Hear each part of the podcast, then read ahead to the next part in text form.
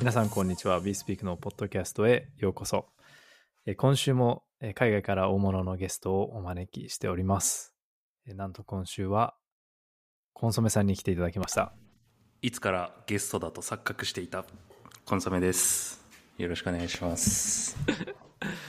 はい。よよろしくお願いしますろしくお願いします。あのーそうですねま先週 USDC の話をしましたけどもまだいいろいろちょっとてんやわんやな感じですね市場というか経済がそうですね。いや、なんか、えーまだまだ火が収まらないというか、もむしろもっと大きくなっていくんじゃないっていう。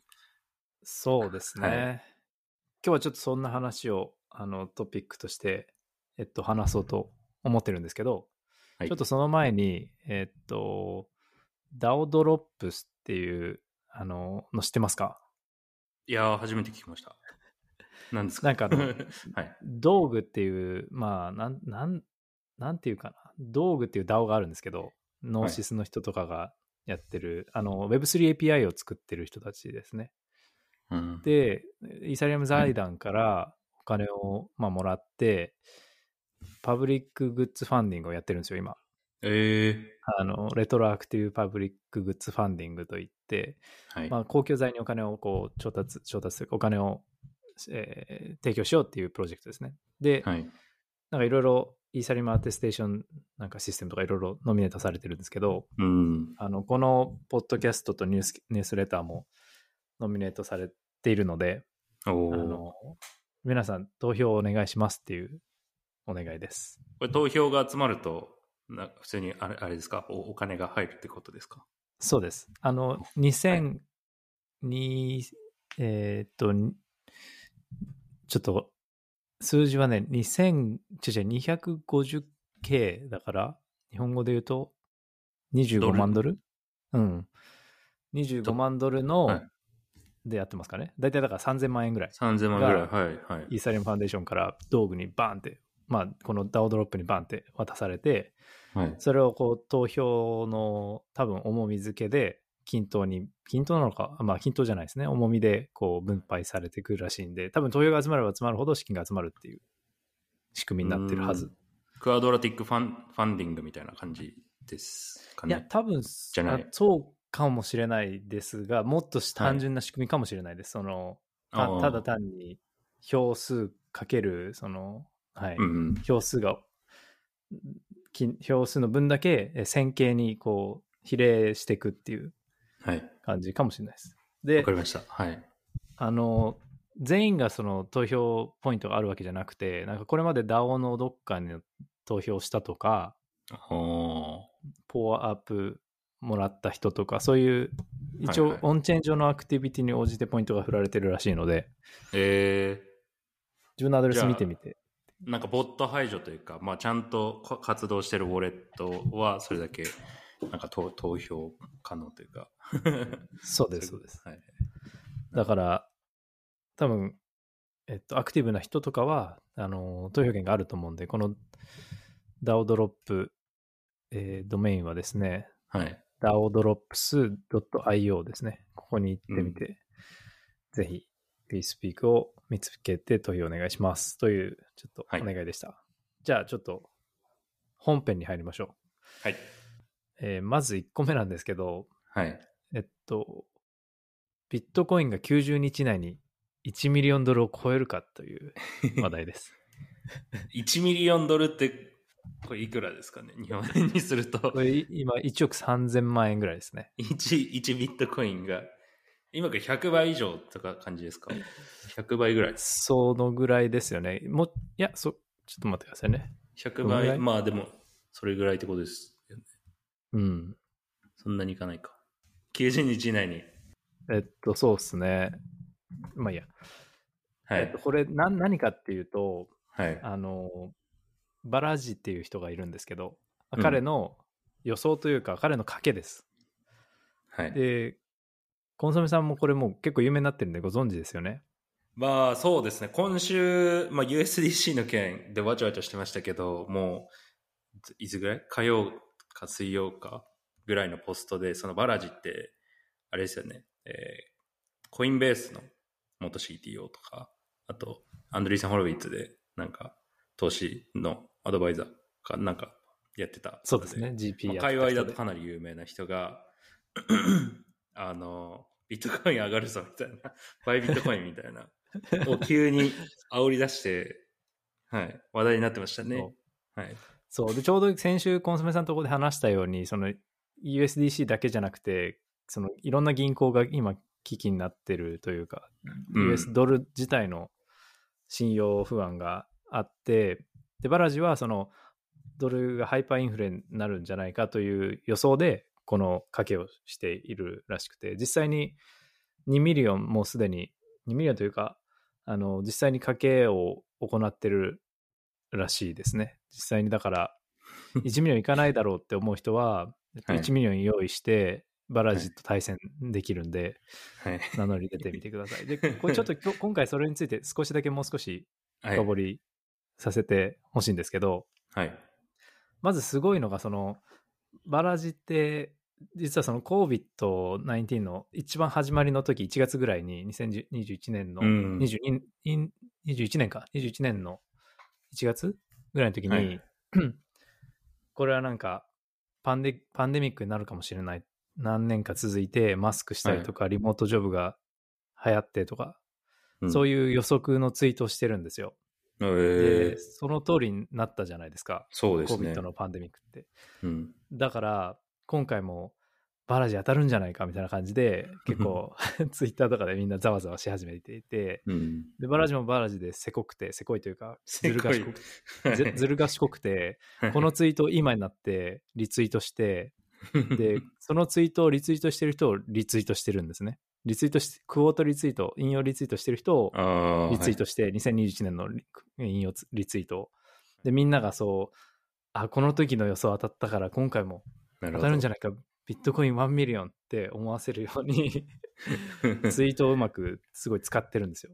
えそう、だから、まあ、すごい勉強家というか、頭もいい人で、予想も当たったので、まあ、ちょっと、えっ、と、ざわついてはいるんですけども、賛否両論あって、ー、はい。まあ、ビットコイン上がるのはいいけど、でも、まあ、既存システム、既存金融システムが壊れることにかけるのはどうなのっていうのとか、なんか、うんそれで煽って、どうなのっていうのは あるんですによ。日本だと完全にアウトですね。投資勧誘で。そうですよね。はい。で、はい。もう少しじゃあそのアーギュメントを分解して何言ってるかっていうと、ああ、知りたいです。そのはい、フロリダとかテキサスとかそのビットコインフレンドリーの州があるじゃないですか、アメリカの州。ありますね。はい。で、ビットコインのなんか税金受け付けるとか、いろいろ進めてますけど、うん。まあ、まずそれらの州がビットコインを買いため始めて、で、その後に、えっと、シンガポールとかエストニアとかハンガリーとかが、まあそういった、まあ中規模の国がビットコインをこ購入しだして、はい。で、最終的にインドの中央銀行がビットコインを買うとかヘッジで持つとかって言い出したら、もはいうこの賭けは勝ちだみたいな。要はでドルの信90用が落ちて日以内にそれが起きるよって。はい。言ってるんですよ。で、その今、普通の人はだんだん悪くなるって思いがちだけど、はい。デジタルは01なんだって言ってきて、はい。もうはい。一瞬で変わると。だから90日っていうベッドをしていて、はい。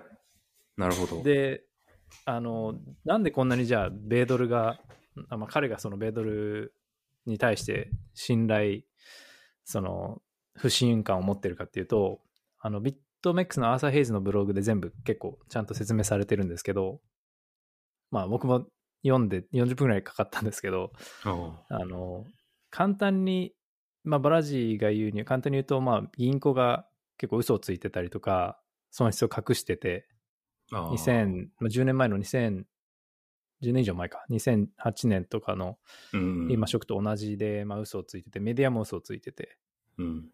で、結局どうにもならないから、あの、もうこれが最後の警告だみたいなことを言 言ってるんですね。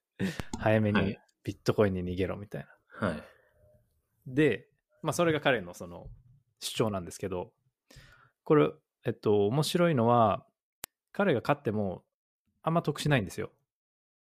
ビットコインが仮に1 million になっても、バラジが受け取るのは、まあ、1 million でビットコインを買うっていうことなんで、あ、っていうか、その、受け取るのは、ごめんなさい、えっと、受け取るのは結局ドルなんですね。かバラジが勝っても。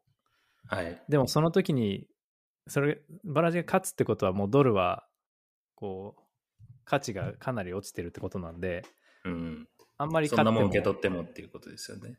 そうです。っていうことなんで、あんまり得にならないで、別に金のためにやってるわけじゃないと見えるっていう状況ですね。うん。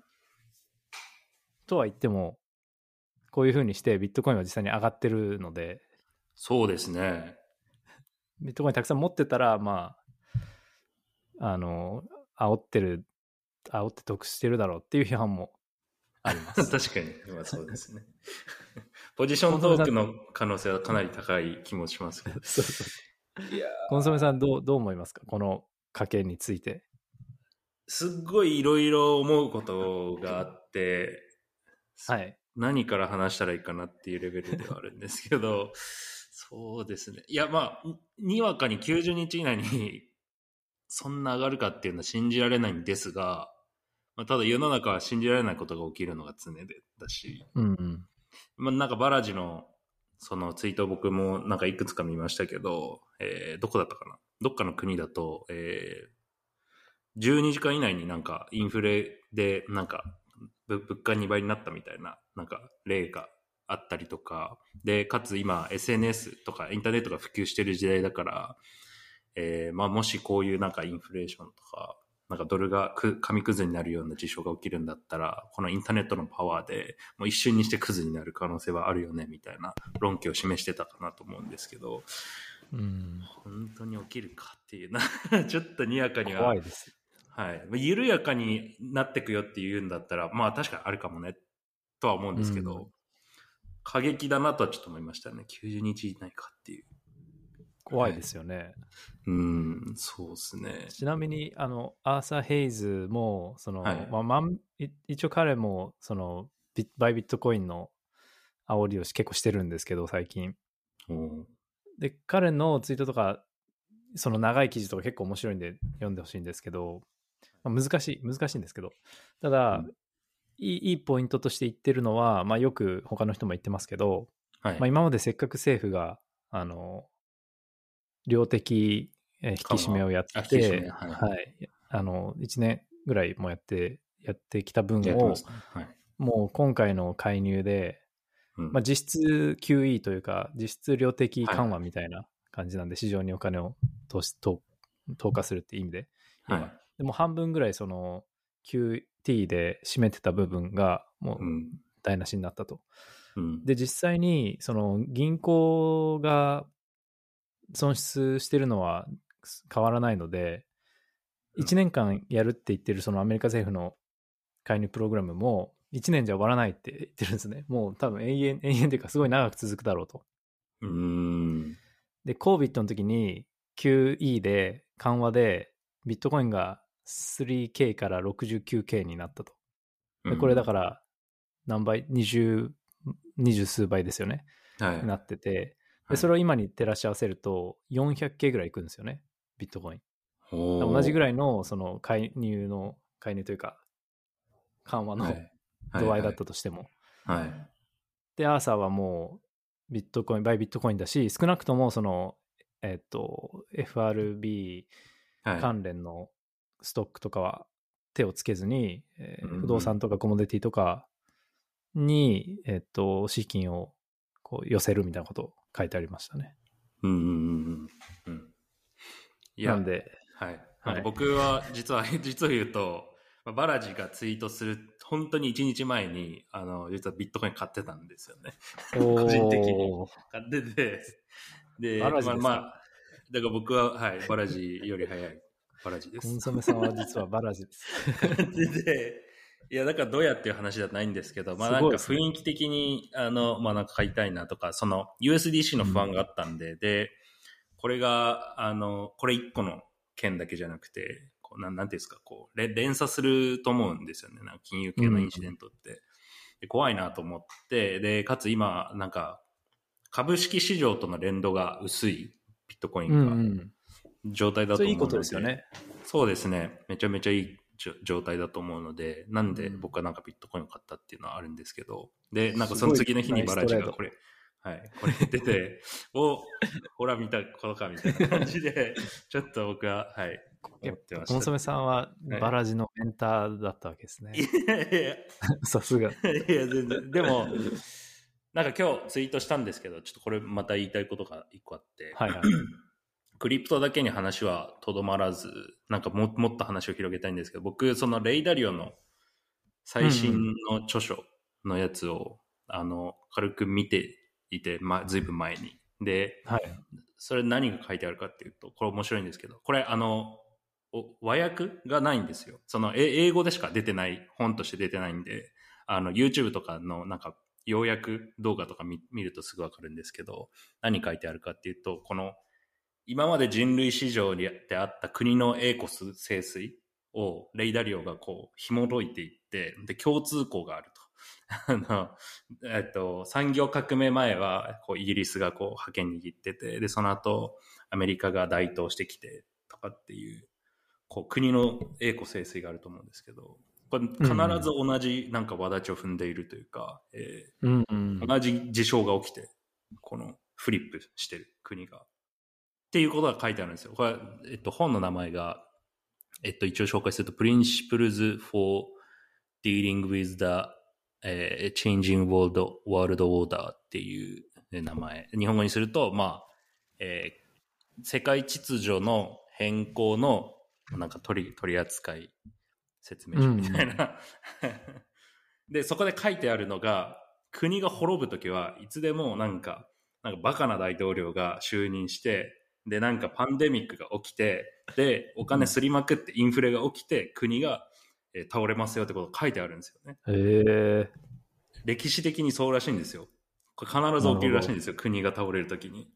で、インフレすると、こう富の再分配、えうんうんー。がなんかうまくいかなくて、なんか内部対立が起きて、で、倒れていくみたいな、混沌の時代に入るみたい内内装が起きる。な。内内装が起きるみたいなこと書いてあ,、ってこれ、まさに本当に起きてるんですよ。アメリカで。これがもう僕はもう怖くて。で、ちょうど今 中国がこう台頭してきてるので、このフリップが、この大きなパラダイムシフトの一個に見えてるんですね。僕の中ではなんか USDC とか、その SVB とか。だからこれからどんどんどんどんこうい関連するインシデントがどんどん起きてって、その、まあアメリカっていう大きな大国が倒れていくところを見れるんじゃないかなっていう。で、こはい。あ、はい。すみません。最後にもう一個付け加えると、そういう時にどういう資産が一番注目されるかというか、み、みんなが買うかっていうと、金とからしいんですよね、やっぱり。ああ、なるほど。はい。有事の際のゴールドですね。ですね。はい。うんで、以上です。はい。っていうと、つまり、でも最後までちゃんと大事なことを言うと、つまり、現代で言うと、デジタルゴールドのビットコイン、バイビットコインってことですね。そうですね。まあ、オプションの一つ、選択肢の一つとして。ビットコインは選ばれる可能性があるのかなとは、個人的には。そういうことですね。はい。さでもすごいいい話なんで、あの、あそこによ、えっと概要欄にあれ貼っときましょうか。その要約のそうです YouTube かなんかあるんですか？YouTube あります。はい。あとは、まあ、英語の方の現状を見てももらってもいいです。はい。そう僕、現状買ったことがあって、Kindle で。あ、はい。で、2年前ぐらい、いつだっけな、コロナになったのが、去年のあ1月ぐらいにコロナになったんですけど、あ、はい。もうだから1年ちょい前です。その時にバーって読んでたんですけど、あの、太文字で、大事なとこは太文字で書いてあって、あはいでその太文字だけを追っていけばいいように、いいですよって書いてあるんですよ。はい。だから、長いんですけど、えっとはい太文字だけ読め読めるフォフォーマットになってて、はい。で、僕、最後まで読んでないんですけど、まあ、大事なとこだけちょこちょこ読んでたら、確かに、コンソメさんが、えっと、言ったようなことを言ってて、うん。で、い今ちょっと覚えてるのは、日本は結構その、サイクルのもう後半にいたようなイメージなんですよ。日本がとは言ってなかったけど、はい。日本は後半に当てはまってたんですね。はい。だからまあ、こう、いや、いはい。なんていうの、さサイン、えっと、制限波でいう最後のね上がり部分みたいな。まあ、いちょっとよよくわかんないかもしれないですけど、波でいうところの、はい下がって下のボトムを打って上がってる部分らへんな、ああステージはいはいはい、はいうんまあ、なんかいろいろす、えっと、本にはそのステージで何が起こるとか確かに書いてあった気がするんで、ちょっともう一回見直してみます。でもその YouTube はいいいですね。あの YouTube すごいすぐわかりますね。あの、一瞬で、あの、はい。タそっか。タイパ、タイパが一番いいです。YouTube が。ですね。はい。ってことは、アメリカはかなり厳しくなってきているという感じですよね。まあそうですね。まあその現現状の論旨を踏まえるんであればアメリカはこう今下り坂、デクラインって言,、ってますけど、なるほど。デクラインのところにいます、ちなみにバラジはもともとまあ、多分インド出身ですけど、アメリカにずっと住んでて、で、今、はい。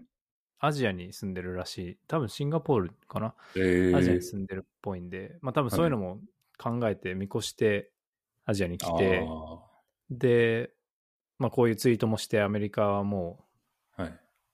危ないみたいな 警告をしてるので、はい。まあそれも含めてちょっと90日後、このポッドキャストで、あのビットコイン1 million の達成祝いができたらいいですね。そうですまあ。僕も、はい、ポジション持ってますんで、あの ぜひ。はい。でもちょっと世界がどうなってるか怖いので、まあね、混沌としてるかもしれないです。そうで、なんか自分だけ良かったら OK みたいな世界観ではないですよね。もうこの、なんかドルが紙くずになるってなったらもう世界中めちゃくちゃだと思いますし、うんなんかやばいとビットコイン思いますよ買ってた、買ってたから OK みたいなことではなく、いろんななんか産業とかも、なんか壊れるでしょうし。そうですね。はい。あのほ他のところでネットで合計してマイナスになりそうですよね。その資産とかそういうのだけじゃなくて、その幸福度というか、うん安全度とか全部含めて。そうですね。すねはい。ビッグショートっていう映画があって、あの、あリーマンンショックの映画ですよね。ね。はい。あれでブラッド・ピットが、あ、ごめんなさい、ビッグショートですね。あ、ビッグショート。はい。うん。多分。ん？間違ってたら、ビッグショートだった気がする。あ、そう、ザ・ビッグショートですね。はい。で、ブラッド・ピットが言ってたのは、はい。なんか、これ当てた人がすごい喜んでたんですよ。おっしゃー、これ、なんかショートポジション取ってみんなはい今バッタバタ倒れて、めっちゃ勝ちだって言って、ブラッド・ピットがブチ切れて、はい。みなんか、たくさんの人がこう仕事を失ったり自殺したり、はい。あの、なんか、不幸になるんだぞみたいな。喜んでんじゃねえみたい？なこと言って、いや、まあそうですよね。入れてるんですよ、うんはいそういうことですよね。いやそうですね。いや、そう、いや、本当にそうなんですよね。そう。だそういうのもあって、バラジのツイートはまあかなり賛否両論というか、まあ、えーっと、炎上とまでは言わないですけど、まあ話題になってるという。そうですね。でですもねこそこの危機意識を持っとくっていうのはめちゃめちゃ大事だと思いますし。確かに確かに。はい。あの、あの、ううんん、どうぞ。どうぞ。いやあの、その、だから、一つの批判が、お前、さっき言ったように、人の不幸にかけるんじゃね？えみたいな感じなんですけど、バラジは、あの、そのカウンターアーギュメントとして、いや、別にそういうわけではなくて、警告して、早めになるべく早く対応できるように共有してるだけだって言ってるので、うんまあ、。そういう選択肢が共有されてるっていうことですよね。そうですね。はい。僕は結構バラジ寄りの意見ではあるので、あの、まあ、90日とは言わずとも、その大きな社会情勢の流れとして、今ある当たり前がずっと続くわけじゃないんだよっていうのは、なんか危機意識として持ってもいいかなと思います。はい。なるほどです。はいまあ、そのバラジのツイートをちょっと読んで、皆さん欲しいのと、あとはアーサー・ヘイズの、えっと解析っていうブログなんですけど、ブログのな名前、記事名なんですけど、それも読んで欲しくて。まあ、解析、日本料理じゃないですか。で、なんか、お任せと解析の違いから始まるんですよ。あ、のそういう意味の解析なんですね。あ、そうです。えー、解析料理、解析の解析。で、たまたま日本にいるらしくて、朝が。で、はい、スキーしてて、はいで、北海道かな、多分。で、東京でなんかご飯食べてて、懐石料理食べて、みたいな。で、懐石ってなんで、お任せとどう違うの？みたいなとこから始まって、はい。で、なんか懐石は、あの、お茶が、こう、はいメインというか、僕もよく知らなかったんですけど、お茶を楽しむためにどんいろんな料理が出てくるっていうのがお解析茶セントリック。そうそうそう。う。すごいな。そうそう。で、ってことはゴールは一緒で、お茶っていうゴール。で、それにか対していろんな道筋というか、コースがあって、で、今回のこの基金も一緒で、もうゴールは一緒なんだみたいな。もう見えてるんだ、この、おこの危機はみたいな。危機というか、この始末は。順番とかはなんかわかんないけど、そのなんかこ細かいその何が起きるかとか、その順番時系列がどうとかはない、変わるかもしれないけど、最終的にはそのなんかインフレしてとか、なんかそうです。政府が信用、なんかく国としてなんか弱くなっててとか、なんかそういう。そうそうそう。結局そういう結論はなんか、も俺には分かってるというか、その分かってるというのはその確信があるっていうふうに言ってる記事なんで、すごい長くて難しいんですけど、うんぜひ皆さん、まあ、じぜひ読んでみてください。いやー、そうですね。ありがとうございます。じゃあ、はい。ちょっといつもと違う話題でしたけど、いつも系のちょっと話題に戻りましょうかね。はい。はい。えっと、次は、アービトラムがトークンをちょっと発表しましたっていうはい。内容で、トークン以外に実はかなり大きい、えっと、発表とか進展が実はあって、誰も話題にしてないんで、それをちょっとはい。話していきましょう。はい。えっと、まずトークンに関してなんかコンソメさん感想ありますか？僕は悔しいですっていう一言ですね。ゼロ枚でした。はい。ザ・ブングルみたいな。はいえ。ゼロ枚と。か、あれですか？じゃあ使ってなかったってことですか？いや、なんか、あったんですけど、残高はアービトラム上に。はいはい。で、ただ、わかんないですね。そんな、本当に基準に満たしてなかったっていうか。なんか、はいそっか、正規で、その、オフィシャルブリッジとか使わないと、ね、条件にならないとかあると思うんで、ああ、そうですね。使ってなかったかもしれないですねはい、なるほどです。え、じゃ悔しいですっていう。どうだったんですか？いや、僕はなんか、アービトラム、なんだっけ、えーっと、もう一個のやつがあるんですけど、アービトラム1じゃなくて、えーえー、なんだっけありますね。はいはいはい。そうそう、そっち使ってなかったんで、満点取れなかった。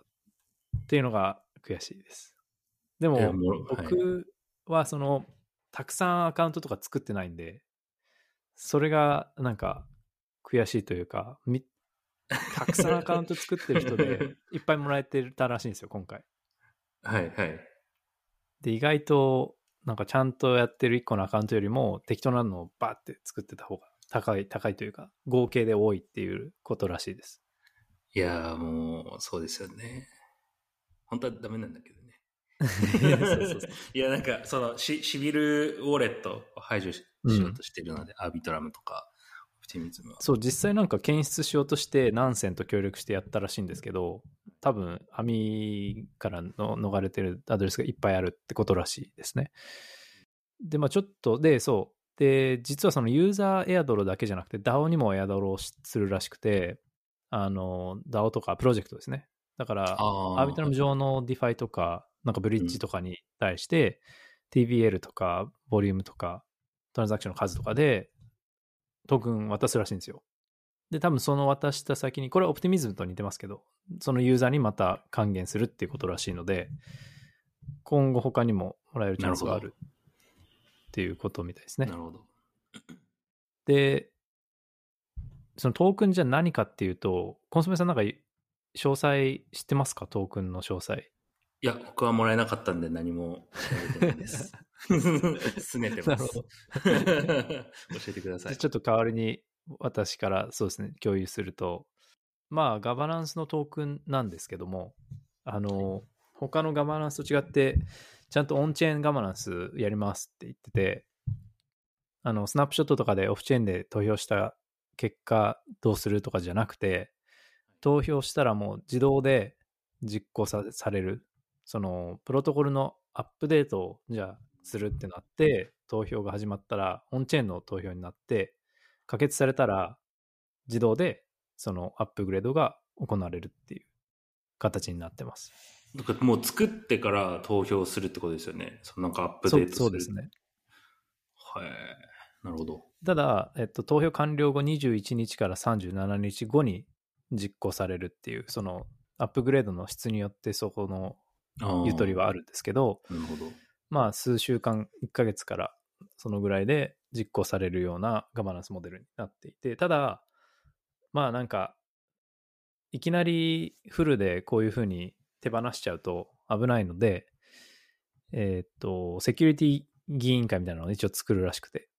で、それはまあ12人のこう、マルチグで、えまあグループになっていて、12人のうち9人のマルチグが、まあ、揃ったら、えー実行されるというか、その、何でもできるっていう評議会ですね。ロールバックとかもできるよ。そうです。なんかやばい時とかに、一応一人だけじゃない、一人の中央集権じゃないけど、その、この12人のうち9人がイエスって言ったら、まあ何でもできるっていうのを、が上、まあ最初のこの段階。で、じゃあ DAO がこの評議会いらないねってなったら排除されるらしいんで、まあ最初の多分数ヶ月とか1年とかそういう一時的なもんみたいですね。で、えートークンのチームとか投資家のロックアップは4年、4年らしいです。で、トークンだけじゃなくて、これ、えっと、アービトラムオービットっていう、レイヤー3の発表が実はありまして、はい。アービトラム L2 の上のアプリチェーンというか、まあ、独自 L3 を作れるようにしてるらしいんですね。はいはい。なるほど。で、この L3 では、まあもちろん性能もそうなんですけど、いいいいんですけど、はい。C++ とか Rust が使える環境になっていると。で、L3 を作りたい人は、そのアービトラム上で、アービトラム L2 の上に L3 として作りたい人はもうパーミッションレスに作れるんですけど、うん。アービトラムの技術をなんかコピーして、イーサリアム上で自分の独自 L2 として作る場合は、アービトラムの DAO に許可を取らないといけない。ボーうんその投票で可決されないといけないライセンスになってて、だから、例えばファイチェーンをアービトラムスタックで作りたい場合に、イーサリアム上でやろうとすると、投票を通さないといけないっていうことらしいです。でその代わり、えっと、アービトラムの上で L3 としてやるなら、どうぞご勝手にっていう感じになってます。まあ、新しいライセンスですよね。新しいというか、そうですね。試みですよね。そうですね。ほ うこれ、どう思いますか？この L3 っていうのと、このライセンスの仕組み。す新しすぎてす、全然、びっくりししてるというか、へえ、そそうなんですよ。実はこういう風になってて。L3 この L3 はなんかその、ど、なん、はい。えっと、アップスペシフィックチェーンっていうこと？そうです、そうです。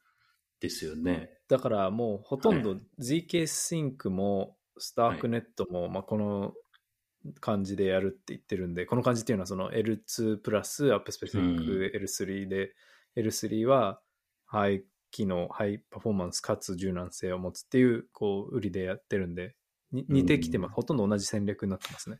そうですよね。ストラクチャーがどのチェーンも、ど、どの L2 もなんか取ってる戦略が 結構にに似てきている似感じてますね。はしますね。うん。オプティミズムは、まあ、もう少しこう、水平方向に伸ばしていく、その、コインベースのベースチェーンみたいな感じで、L2 を増やしていく感じなんですけど、ただ、えっと、あれも一応 L3 みたいなのは、えっと、作るって言ってて、それはあのへ、ーそのアップスペシフィック L3 っていうよりは、あの、L2 の、えっと、CSR ってしますかね ?CSR っていう概念。、CSR だっけな？あ、SCR かな？どっちだっけな？ねはい。えっと、セ contract secured revenue かな？だから CSR か。CSR。はい。はい。何かっていうと、まあ、コントラクトが、えっと、確保した収入みたいな意味ですよね。だから、えっと、コントラクトが使われれば使われるほど、報われる、金銭的に報われるようにしたいらしいんですよ、オプティミズムは。ああ、いいですね。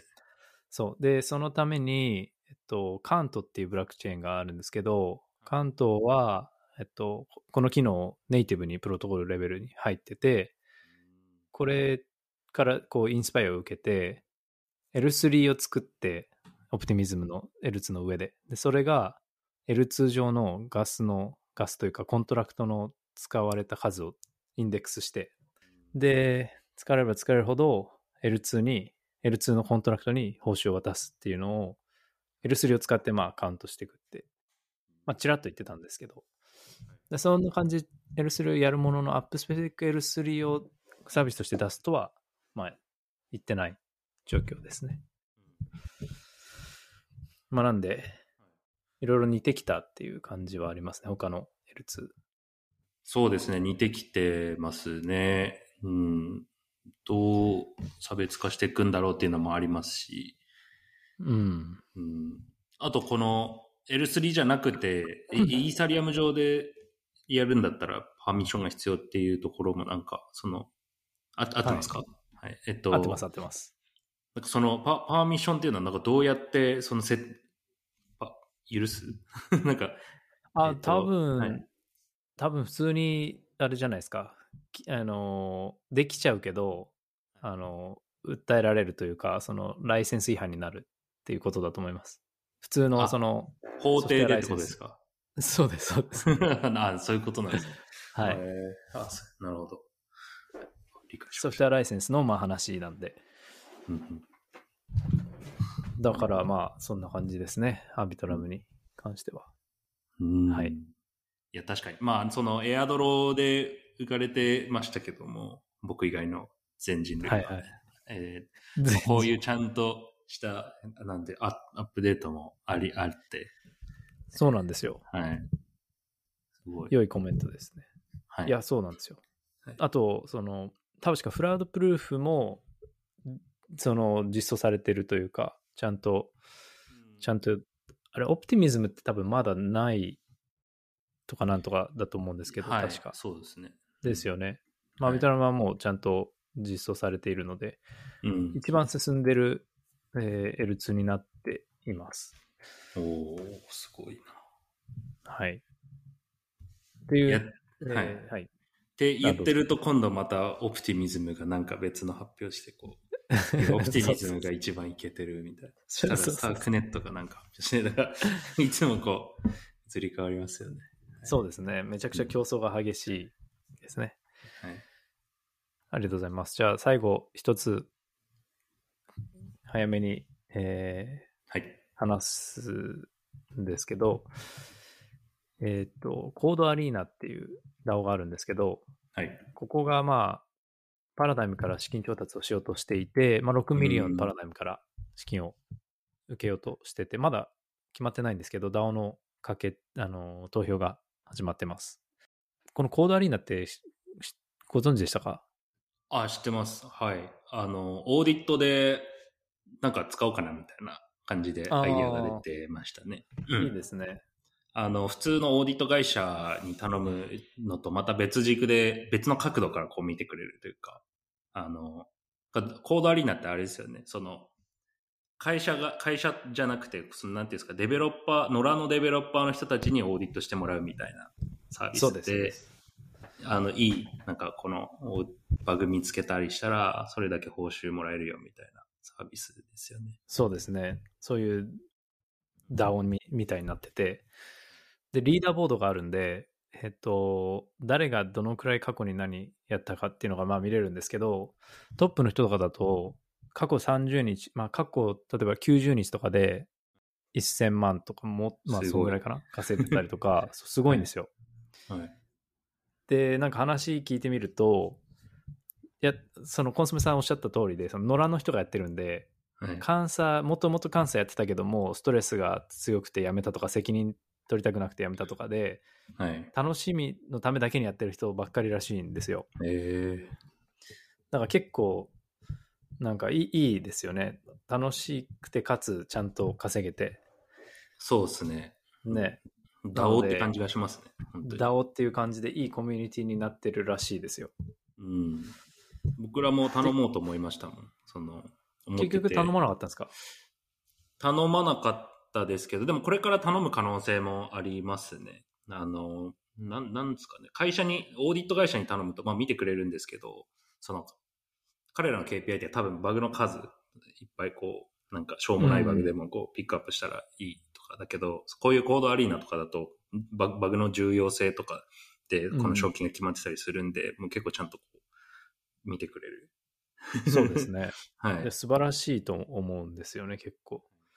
Immunefi みたいなのっああ、そうですねてあり。ますよね。うん。近いあれとはなんか違うんですかね？いや、結構近いんじゃないですかね、 Immunefi と。はい。なるほど。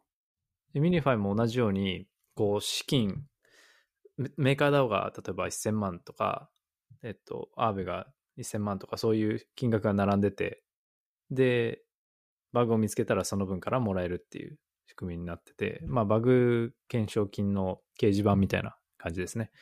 あ結構、あのー僕もだ大事だし、はい、いいなと思っているプロジェクトなり DAO だと思ってます。いいですね。はい。じゃあ、コンソメさん、結構時間的にはこのぐらいでちょうどいいと思うんですけど、はい。言い残したことありますか？バイビットコイン。ダメですか？投資勧誘じゃないですそうですね。き30日、90日後っていつですかね？今3月20日だから、6月6の月、中旬とか、中旬ですかね。じゃあちょっと6月、そうですね、5月末とか6月初めに、またはいこの振り返りやりましょやりましょう。ちょっと、はい。う。はい。できるかわかんないですけどね、その、世界がひどいことになってるかもしれないんで。いや、怖いですね。本当に何が起こるか分かんないです。はい6月、そうですね。はい。わかりました。